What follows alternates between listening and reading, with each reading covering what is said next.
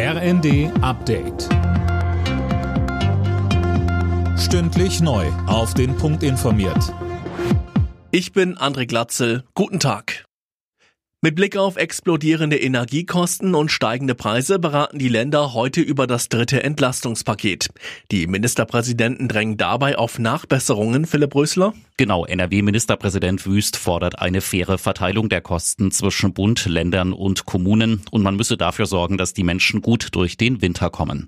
Bayerns Regierungschef Söder drängt zudem auf Nachbesserungen, was Entlastungen für den Mittelstand angeht. Außerdem wollen sich die Länder für einen Gaspreisdeckel stark machen. Darüber soll dann auch nächste Woche mit Bundeskanzler Scholz gesprochen werden. Nach den Scheinreferenten in den russisch besetzten Gebieten in der Ukraine bitten die Separatistenchefs von Luhansk und Cherson Kremlchef Putin um Annexion der Regionen. Nach Angaben aus Moskau hatten die Bewohner klar für einen Anschluss an Russland gestimmt. Kiew bezeichnete die Abstimmung als Farce. Immer mehr Länder in Europa vermuten, dass die Gaslecks in den Pipelines Nord Stream 1 und 2 auf Sabotage zurückgehen. Nach Dänemark und Schweden ist auch die Bundesregierung davon überzeugt, Dennis Braun. Ja, Wirtschaftsminister Habeck sagt, es habe Attacken auf die Pipelines gegeben. Man wisse sicher, dass die Lecks weder durch natürliche Ereignisse noch Materialermüdung entstanden sein können.